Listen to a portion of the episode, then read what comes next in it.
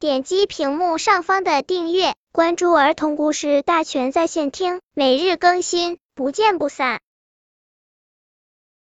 本片故事的名字是《赌气不吃饭》。小兔子和大熊成了好朋友，为了能天天在一起玩，他们还搬家，做了邻居。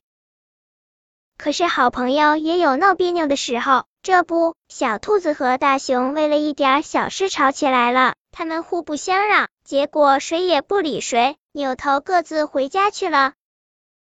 吃晚饭的时候，小兔子偷偷往大熊家里看，嘿，这家伙躺在床上，根本没有吃饭的意思。那大大的肚子里装着满满的气吧？哼，就让他生气吧，我得吃饭了。小兔子心想。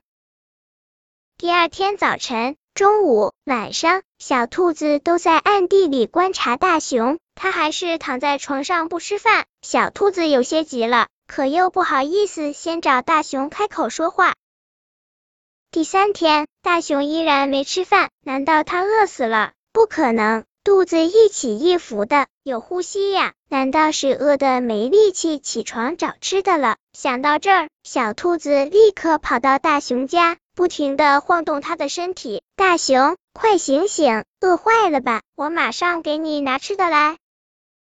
哈哈，大熊笑出声来，小兔子先是吓了一跳，然后不高兴的说：“我那么担心你，亏你还笑得出来。”大熊连忙解释：“其实我知道自己错了，但不好意思先开口，就想等着你来关心我。”小兔子不解的问：“要是我一直不来？”那你不饿坏了？不会的，我很耐饿。你瞧，几天没吃东西，不还好好的吗？大熊自豪的说。